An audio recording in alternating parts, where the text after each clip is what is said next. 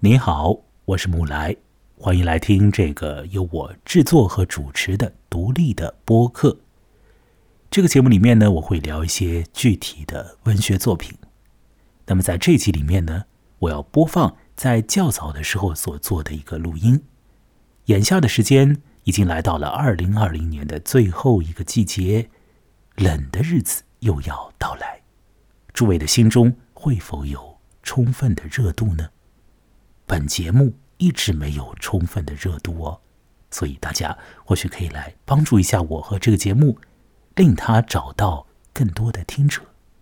你也可以添加我的以及是节目的微信公众号，那个微信公众号的名字和我本人同名。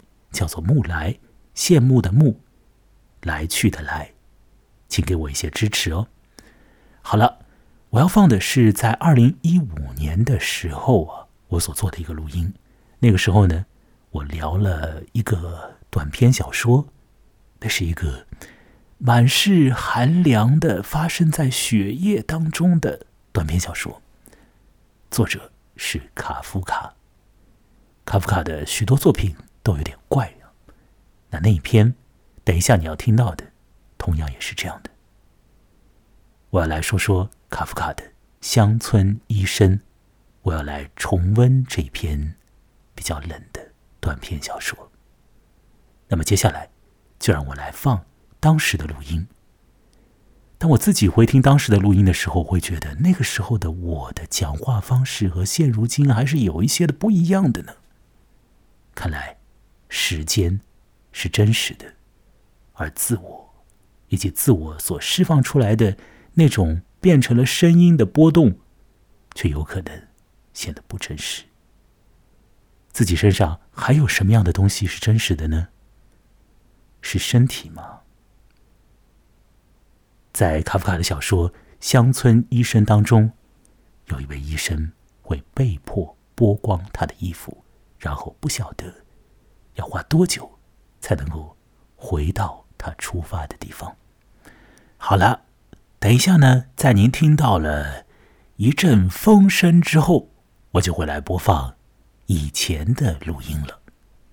那么在那以前的录音里面呢，我先会说说这乡村医生在诞生的时候，卡夫卡那边发生了一些什么样子的事态，他自己的身体上。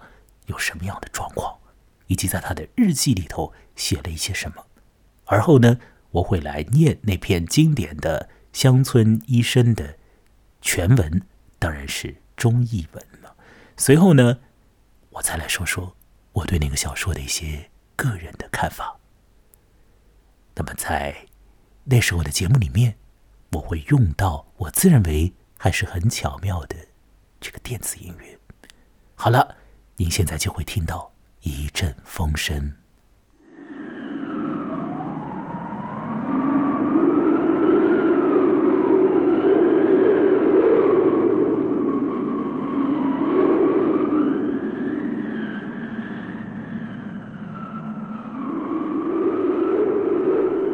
乡村医生》大概是在一九一七年的时候写成的，当中的类似梦境一般的离奇的故事。发生在一个风雪交加的夜晚，而在一九一七年的冬天，卡夫卡本人正是在一个捷克的波西米亚地区的乡村之中暴病度过的。那个时期，他患上了结核病，极度大出血、疾痛，以及由此而来的对于身体的具体的感受，有时会成为作家的写作资源。在卡夫卡的小说里面，我们很容易看见直接涉及到身体的。关乎痛感的描述，这一点在一会儿要读的《乡村医生》里就会有所体现。在卡夫卡的日记和书信当中，他多次的提到他的不够健康的身体，描绘出他对于自身身体的一种紧张的态度。比如，在一九一三年五月四日的日记当中，他提到了用圆形刀片飞快的切割自己的身体的意象；而在一九二零年写给女友的信当中，他画了一组画，画上面被绑在两根柱子上的身体，因为柱子的移动而被撕裂开来。上面的圆形刀片和那移开的柱子，有没有让你感到不安呢？我现在有必要预先告诉你，在乡村医生当中，如同在卡夫卡的其他许多作品里一样，充满了让你不安、让你压抑的描写。一连串的反常的、如同噩梦一般的情况，将会陆续的劈头盖脑的临到作为读者的我们的跟前。而作品里面的那个核心角色，也就是那一位乡村医生，他将和我们一样的不知所措。接下来，我将用差不多十九分钟的时间来读《乡村医生》的全文。读过之后，再来向您报告我的个人的阅读感受。那个时候，我还要做一个有点困难的尝试，我要试着去描述出一个理解这个文章的个人化的途径。前边已经说了，《乡村医生》的故事发生在一个冬夜。那时候，我们上了年岁的医生听到了通知他去就诊的电铃声，奇异的经历。就此开始了。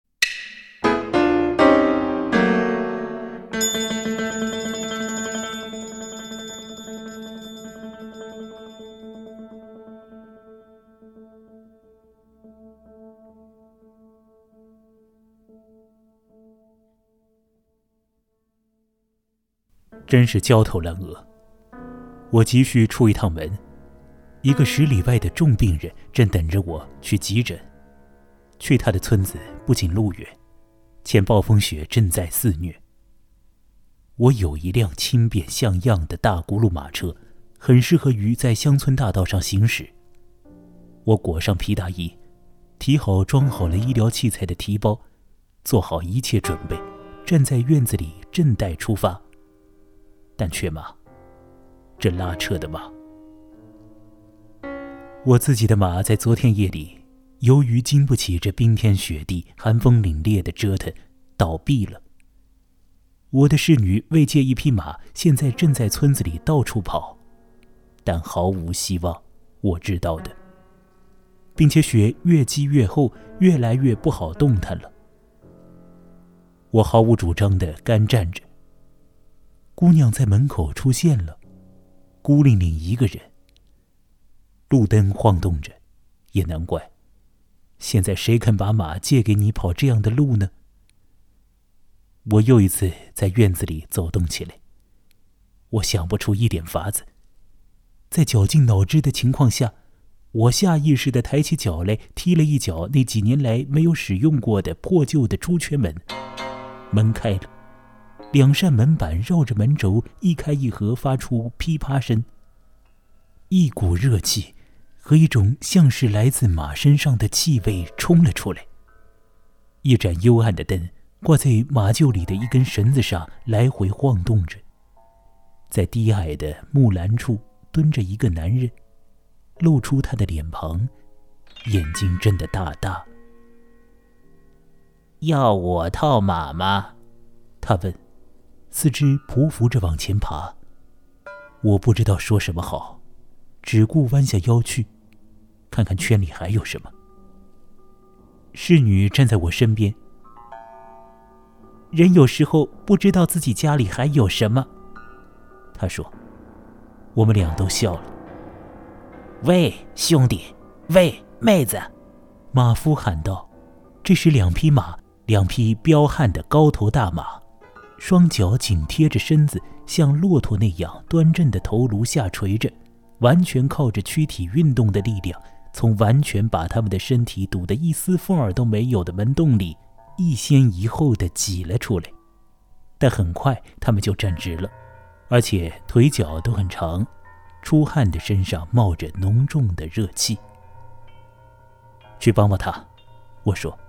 于是这顺从的姑娘便赶紧把马车的套具递给他。但刚刚走近他，马夫便一把把他抱住，使劲亲他的脸。他喊了起来，立刻跑到我的身边，两行红红的牙痕深深地印在他的脸颊上。你这畜生！我愤怒地喊道：“你想要我抽你吗？”但我立刻想到，这是个山人，我不知道他是哪儿来的。而当大家都不肯帮我的忙时，他却自愿来帮我克服难题。他好像知道我在想什么，所以对我的威胁没有生气，而是只顾忙着套马。最后才转向我：“上车吧，他说。果然，一切都已准备就绪。我一看，这样像样的马车我还从来不曾使用过，便高高兴兴的上车了。不过赶路还是由我来，你不认识路，我说。没错，他说，我不跟你去的，我留在罗莎身边。不，罗莎喊道，她怀着自己将要遭到厄运的正确预感。径直跑回屋子里，我听见他扇门时门链发出的叮当声，听见钥匙在锁眼里的转动声，看见他如何通过走廊，又急匆匆地穿过一个个房间，一口气地把所有的灯都关掉，让人找不到他。你跟我走吧，我对马夫说，不然我就不走了，哪怕赶这趟路是那么急，我不想为了这趟路把姑娘作为代价交给你。驾！他吆喝道，拍了拍手，车子便向前飞跑了，就像木头在潮水中漂浮那样。我还听见我家的门怎样在马夫的撞击下发出破裂的声响。接着，我的眼睛也好，耳朵也好，所有的感官都在狂风暴雪的侵扰下，什么也没有反应了。但这也只是一刹那的功夫，因为我已经到那儿了。病人家的院子仿佛就在我家的院子门口开着呢。两匹马安静的站住了，风雪已停止了，周围月光融融。病人的双亲急忙从屋子里出来，他的姐姐紧随其后。他们几乎把我从车子里抬了出来，大家七嘴八舌，我一句也听不清楚。病人房间里的空气几乎要憋死人。暂时无人看管的炉子仍冒着烟，我想推开窗子，但我首先得见一见病人。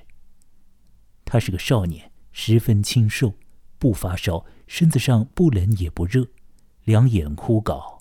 他没有穿衬衣，从鸭绒被下面坐了起来，两手搂住我的脖子，贴着我的耳朵悄悄说：“大夫，让我死吧。”我环顾了一下周围，没有人听见他说这句话。父母默默地欠着身站着，并等待着我的诊断结果。姐姐搬来了一张椅子，让我放提包。我打开提包，寻找医疗器械。男孩则总想从床上向我挪过来，以便提醒我记住他的请求。我拿出一把小镊子，对着烛光试了试，又把它放了回去。是呀。我怀着亵渎的心情想到：众神们在这种情况下给予了帮助，送来了所缺的马，由于紧急还加了一批，甚至还额外给了个马夫。现在我又想起了罗莎，我该怎么办？我怎样才能救他？怎样才能把他从马夫身子底下拽出来？而离他有十里之遥啊！加上所套的两匹马又不听使唤，现在这两匹马不知是怎样的松开了缰绳。我不知道这两扇门是怎样被他们推开的。每一匹都通过一扇窗户把头伸了进来，并观察着病人，而对于家人的喊叫置若罔闻。我想，我马上又要乘车回去。好像两匹马在要求我走这趟路，但我默许病人的姐姐替我脱下了皮大衣。她以为我已经热得不亦乐乎了。老人拍拍我的肩膀，他为我准备了一杯朗姆酒，舍得用这样宝贵的东西招待客人，表明他对我的信赖。我摇了摇头，处于老人狭隘的思想境界内，我很不开心。仅仅出于这个理由。我拒绝喝他的酒。那母亲示意我过去，我听从了。而当一匹马对着天花板高声嘶鸣的时候，我将头贴在男孩的胸口，他在我湿漉漉的胡子下面站立起来。这证实了我所知道的情况：这男孩是健康的，血液循环方面有点问题，被操劳的母亲用咖啡灌成这样的，但还是健康的。最好还是从床上把他推下来。我不是世界改造者，因而就让他躺着吧。我是本地区聘用的医生，尽心尽责，甚至有点过了分。我工资菲薄，但我很慷慨，对穷人乐善好施。但我还得养活罗莎，所以难怪这少年不想活。我自己也想死呢。在这个无穷尽的冬日里，我都在干些什么呀？我的马已经倒闭了，而村子里谁也不肯把马借给我，我不得不从猪圈里牵出一匹马来套车。要不是猪圈里偶然有两匹马，我只得用猪来拉车了。事情就是这样。于是乎，我向这家人点头，他们对这些一无所知，就是知道了，他们也不会相信。开开药方是容易的，但一般来说，要人家理解你，那就难了。好了，今天在这里的出诊算结束了，人家又让我白折腾一阵，这我已习惯了。全区的人都利用我的叶灵之身来折磨我，可这一回我还得搭出一个罗莎，这个美丽的姑娘，多年来一直在我家里生活，可我几乎没有留意过她，这个牺牲太大了，我必须在头脑里仔细琢磨一下，免得对这家人指斥起来。可当我关上我的手提包，伸手去拿我的皮大衣时，一家人全站在一起。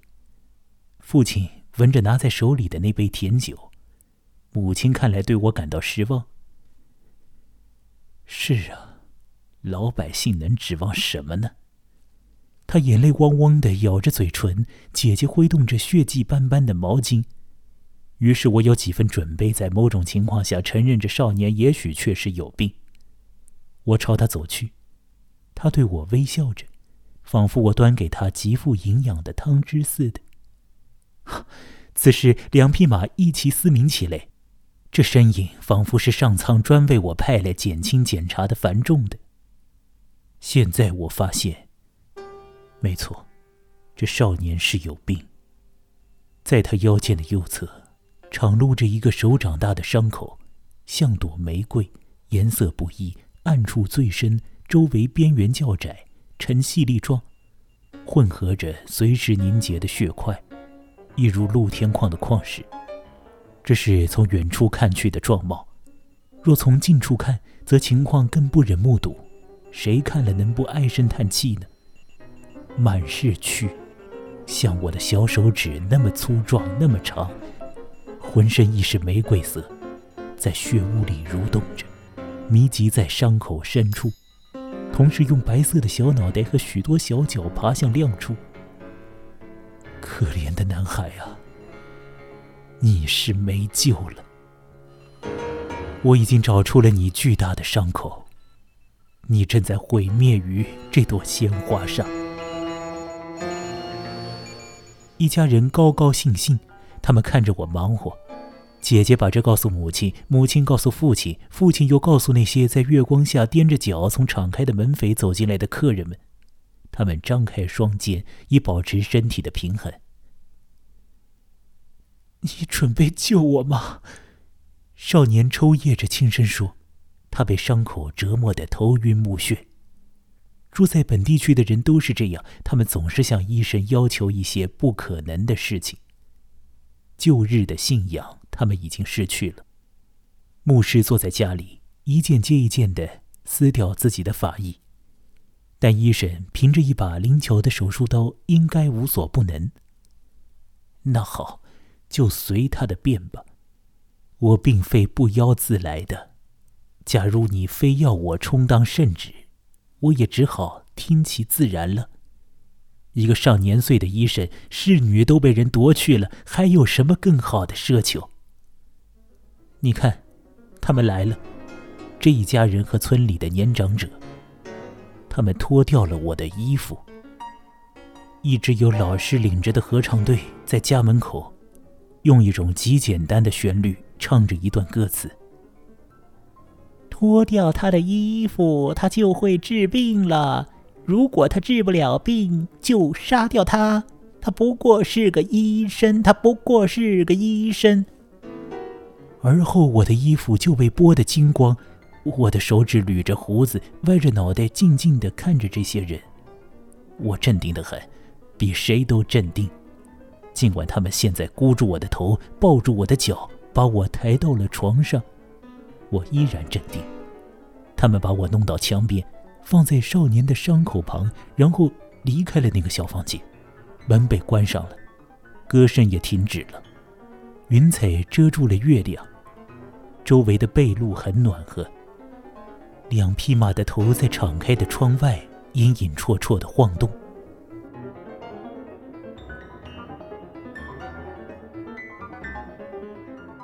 你知道吗？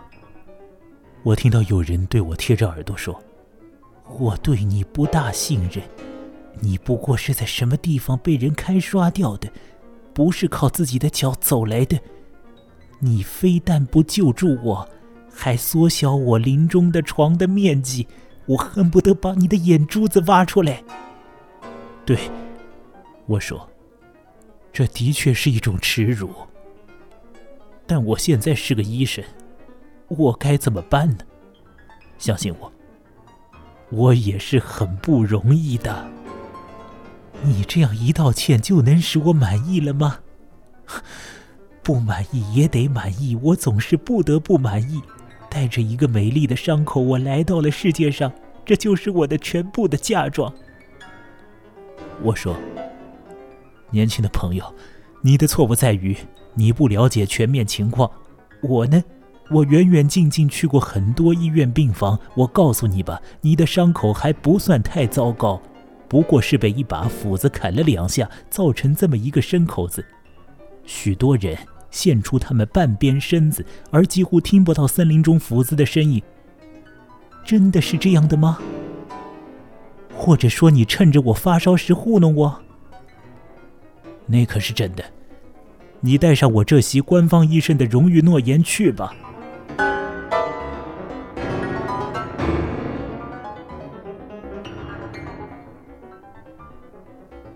他这样做了，也安静下来了。但是现在倒是该我来想一想如何自救的时候了。两匹马仍然忠实的站在老地方。我很快的把我的衣服、皮大衣、手提包收拢在一起。我不愿意把时间消耗在穿衣上。假如两匹马来时那么快，那么简直可以说我从这张床上一跳就能跳到我自己的床上了。一匹马顺从的从窗口退回出去。我把收拾好的那团衣物扔回马车。但皮大衣飞得太远了，只有一只袖子死死的挂在钩子上，这算是不坏了。我一跃跨上一匹马，缰绳松弛的耷拉着，这匹马几乎没有与另一匹马套在一起，车子东倒西歪的跟在后面，皮大衣被拉扯在最后。马车就这样在雪地里磨蹭着。这样，我吆喝着，但马并没有奔跑起来。我们就像老年人似的，蹒跚着穿过茫茫雪野。一首新的，但是词儿是错误的儿歌，在我后头歌唱着。高兴吧，病号们！医生已躺下床去陪伴你们。这样行事，我可永远也回不了家。我的兴旺的营生算完了。一个后继者正抢我的生意。但毫无用处，因为他不能取代我。在我家里，那个万恶的马夫正在肆无忌惮的胡来，罗莎是他的牺牲品。我真不愿意再多想了。在这最倒霉的严寒里，我作为一个老年人，赤身裸体的坐着城市的车，驾着非城市的马，四处慢跑。我的皮大衣挂在车的后面。可我又够不着它，而病人中那些心灵手巧的家伙都不肯来帮助。受骗了，受骗了！只要有一次听信了雾敲的夜铃声，那就无可救药了。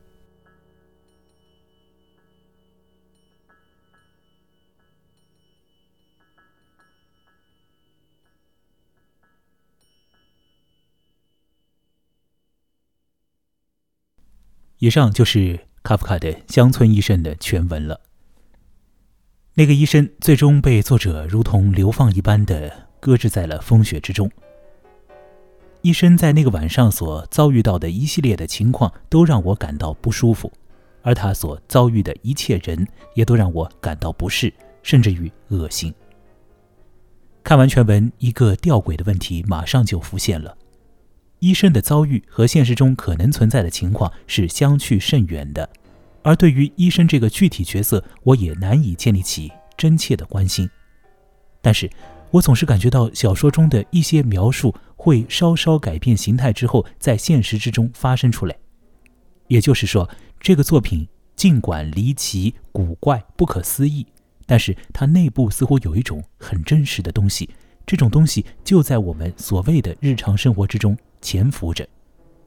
我想卡夫卡的小说就是有这样的力量的，他利用了变形的情况，逼迫生活中的一些问题露出一点端倪。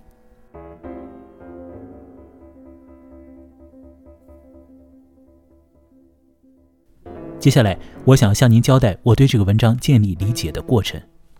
得强调。节目中我所说的一切都是个人化的阅读经验，而我也相信好的作品本身的开放性足以让各种不同的经验涌现出来，交汇起来。文章给我的第一个印象，正像是前面所说的那样，就是矛盾的感觉，也就是真实和失真之间的那种暧昧的关系。这给理解呢制造了一种困境，在这个困境当中，我开始去。关注医生这个职业所赋予角色的一个身份，以及乡村这种环境里面这个职业身份所会让承载这个身份的人所遇到的一点麻烦。已经有太多的资料告诉我，卡夫卡是一个对于社会机构、对于分工明确的工作体系有很多的想法的作家。医生这个职业让角色要沉稳的面对一个具体的。活生生的作为人的对象，而这种稳定的面对，在小说当中是被铃声意外的启动的。乡村医生似乎是被自己的职业一下子拽到了那个病人的病榻之前，而退出那个身份就非常的困难了。我注意到，医生抵达病人那边的速度是出奇的快，而他离开时候的速度呢，则完全相反。医生是这样的一种人，他需要向一个具体的人提供至关重要的帮助，而帮助的概念在小说当中有很强的反应。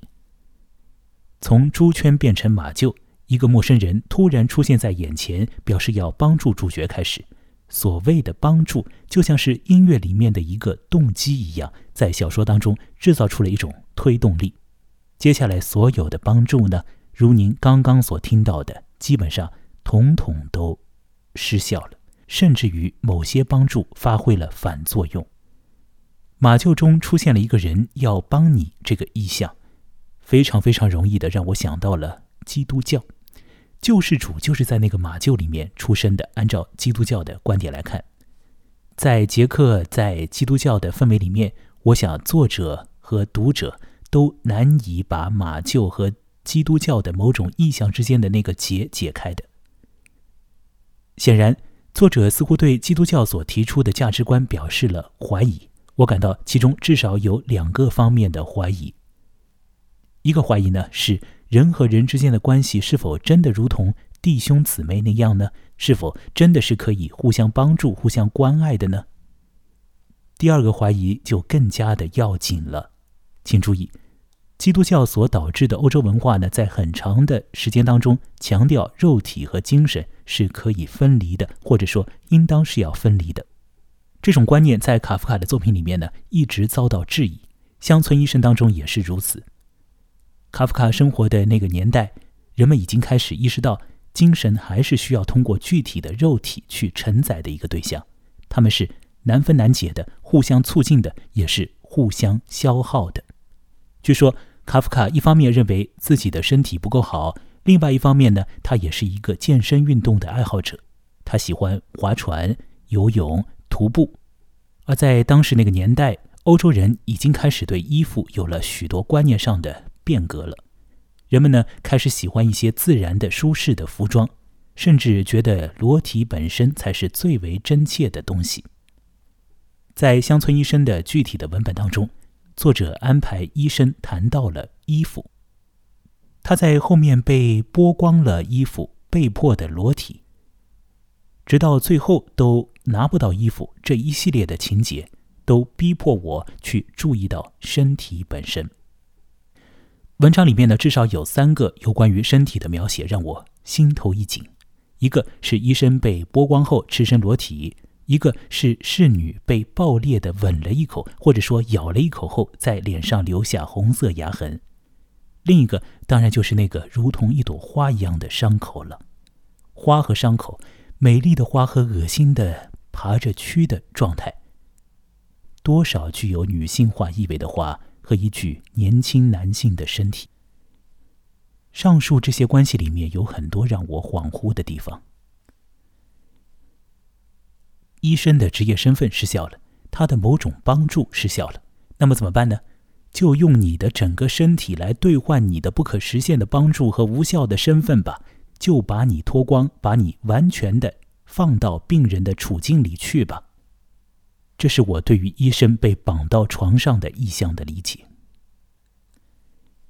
好了，到了这里，我已经在一开始的那个困境当中开辟出了几条理解的小径。这几条路径呢是有一些分叉的，一条小径让我去关注职业和身份，另一条让我去注意人和人之间互助和互动时候的困难的程度，另外一条呢则逼迫我去注意到具体的身体所承载的诸多意义。我还不想到此为止，我想要更进一步，我想要一个整合的理解，我不想要一个分叉的理解。这时候，我开始干这样的事情：我去检查文章当中有什么意象是贯穿始终的，而又被刚刚的讲述所忽略掉了。您注意到了吗？有一种东西，它一直存在，它从头到尾存在，它是突然的出现，然后就一直在那边的。它探头探脑，它要挤进我们的视野当中。它是什么呢？马，雄健的马，充满生命力的马，自然行动的马，不受所谓的职业身份制约的马。